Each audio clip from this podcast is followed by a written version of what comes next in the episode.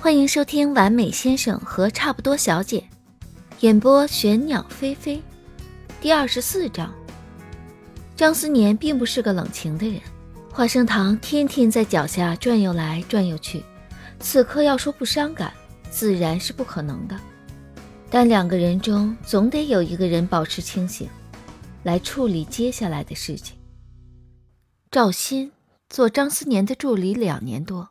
张思年并不喜欢他插手自己生活方面的事务，自己做饭不聘用阿姨，家里保洁人员一周打理一次，其他的都是自己打理，低调朴实的，简直不像一个业内知名公司的总裁。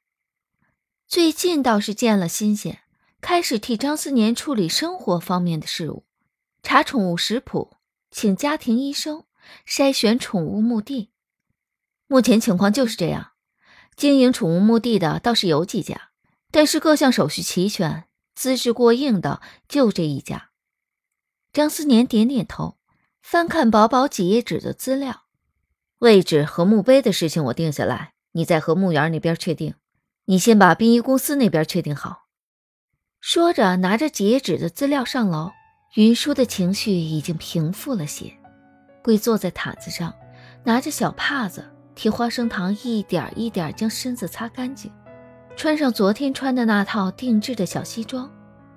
若不是花生糖再也站不起来了，张思年还恍惚觉得此时的情形其实与昨天没有太大的区别。云舒的手碰到昨天才给他系上的项圈，指尖抚摸着花生糖的卡通形象，眼泪就不受控制地落了下来。云舒。张思年轻轻地唤了他一声，云舒抬起头来，仰着脸看着他。他皮肤又白又细腻，一双眼湿漉漉的，眼眶发红，像无辜的小狗，看得人心都软起来。我知道你很难过，我也一样。但有些事情，总是要面对的。张思年蹲下身子，将手中薄薄的几页纸递给云舒。殡仪公司的人过会儿就到了，墓地和墓碑我不能做主，你自己来。云舒眼泪又落下来，连忙擦了去，吸了吸鼻子，伸手接过几页材料，翻页时指尖颤抖不停。张思年安抚似的摸了摸他头顶的头发。花生糖的葬礼办得很简单。殡仪馆能提供的诵经、献花等环节都被省略，当天就下葬了。天阴沉的厉害，云舒站在墓碑前，脸苍白的没有一丝血色。他目光有些呆滞的看着墓地的工作人员，一铲子土，一铲子土盖在花生堂的棺木上。父母去世时，他还小。那时的记忆回想起来已经不算清晰。他是那样开朗的人，是周围人的小开心果。从小到大，虽然不是个乖女孩，但心地善良，从来没做过什么坏事，却也还是要经历这样痛彻心扉的失去。生离死别永远是人的一生中需要面对的最大挑战。花生糖陪着他长大。目前，他人生中一半的光阴都有他的身影。宠物的寿命注定了，花生糖只能陪他走到这儿。十一年，对人类也许不算很长，但却是花生糖的一生。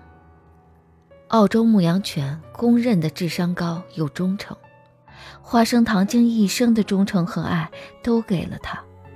他从早上起就开始哭。现在眼睛已经肿起来，他想着，大概眼泪是真的会被哭干的吧。此刻竟然一滴泪都流不出来，心里像是被挖走了一块，空落落的。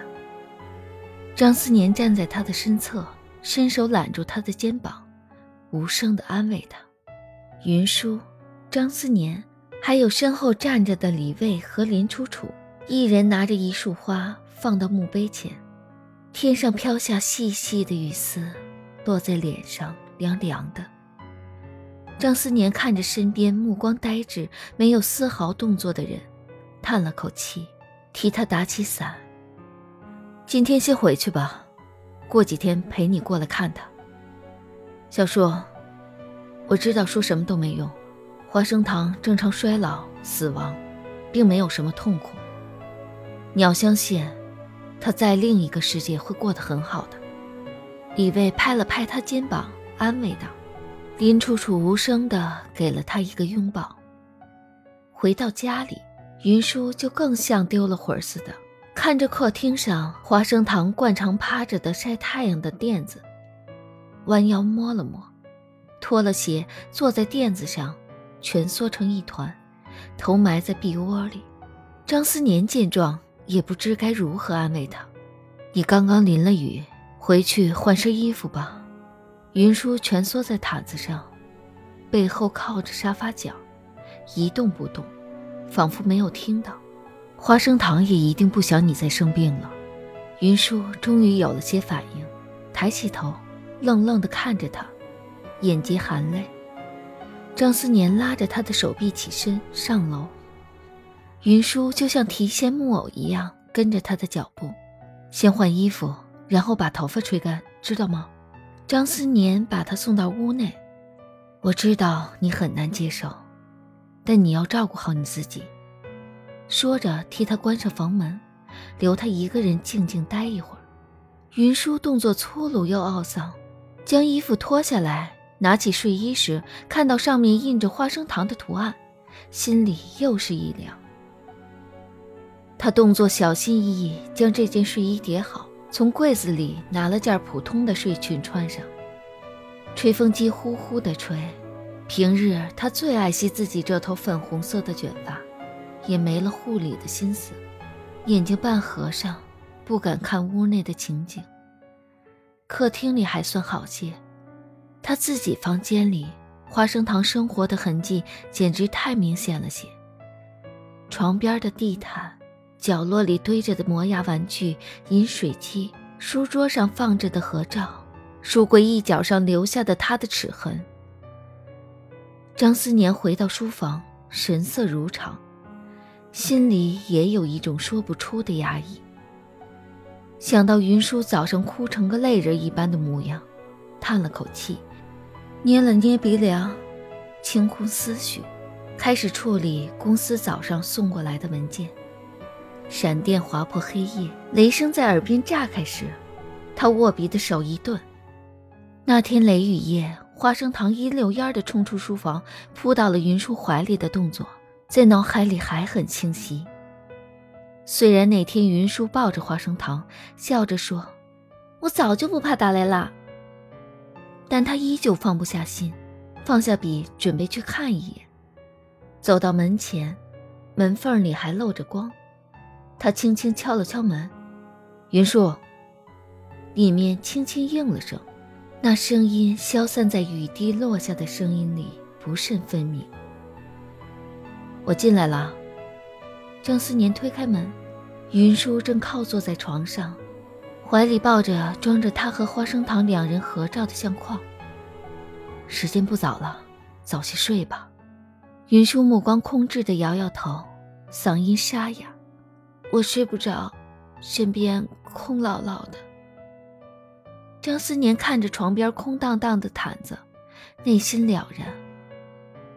你先躺下，接着出去了一趟，回来时手上拿着一堆东西，笔记本电脑和文件放在床旁边的移动书柜上。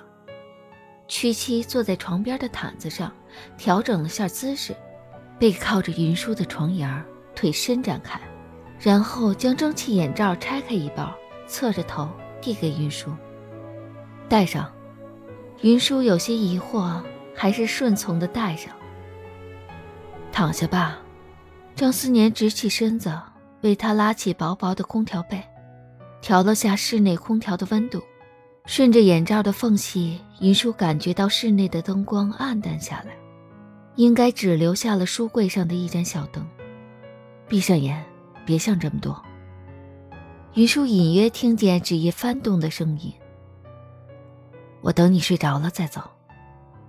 蒸汽眼罩传来温暖的温度，敷在眼上。云舒哭得又胀又痛的眼睛得到了一丝放松，视觉被遮挡，听觉格外灵敏，耳边是张思年落笔写字的沙沙声和清浅的呼吸声，心里依旧像被挖走了一块一样疼。暖意顺着眼睛融进心里，难过的感觉仿佛被稀释了一些。云舒今日早已身心疲惫。此刻略放松下来，就伴随着纸页翻动的声音，亦是一点点抽离，睡了过去。张思年看完所有的文件，扭了扭僵硬的脖子，侧脸一看，云舒已经睡了过去，蜷缩成一团。本来挂在眼睛上的蒸汽眼罩，也被他蹭到了脑门上，眼睛看起来还是红肿的，大概是因为压着的缘故。脸蛋红扑扑的，他轻手轻脚地把床头灯关上，拿着批阅好的文件，轻轻关上房门。大概前一天耗尽心力，第二天张思年做好早饭，用完餐准备出门，还没见云舒下来。张思年给他在电饭煲里温着早餐，留下便条才离开。他昨天一天没有上班。几个重要的会议都推迟到了今天，几乎开了一上午的会议。上午起身去餐厅时，路过行政处，透过玻璃看到桌子上放着的长毛狗玩具，脚步一滞。那是做什么用的？应该是上个月公司团建时用的奖品。身后的助理回答道：“桌上堆着七八个狗玩偶，有半个人这么长，有好几种颜色。”张思年站在玻璃边观察一阵，呃，去行政处帮我拿一个那个玩具，要白色底毛、棕色花纹那款。拿好了就直接替我放在我的车后座上。哦，对了，我在公司常用的蒸汽眼罩，帮我问下后勤有没有，给我拿过一盒来。嗯。张思年垂眸思索片刻，皱着眉继续吩咐：“拿水蜜桃味的。”啊？助理有些惊讶，他没有记错的话，张思年对水蜜桃过敏，从来不用带水蜜桃香味的任何物品。之前秘书室里有个小姑娘在办公室吃水蜜桃，以至于整个秘书室那天都感受到了张思年的动人冷气。尽早拿过来，我下午下班的时候一块带走。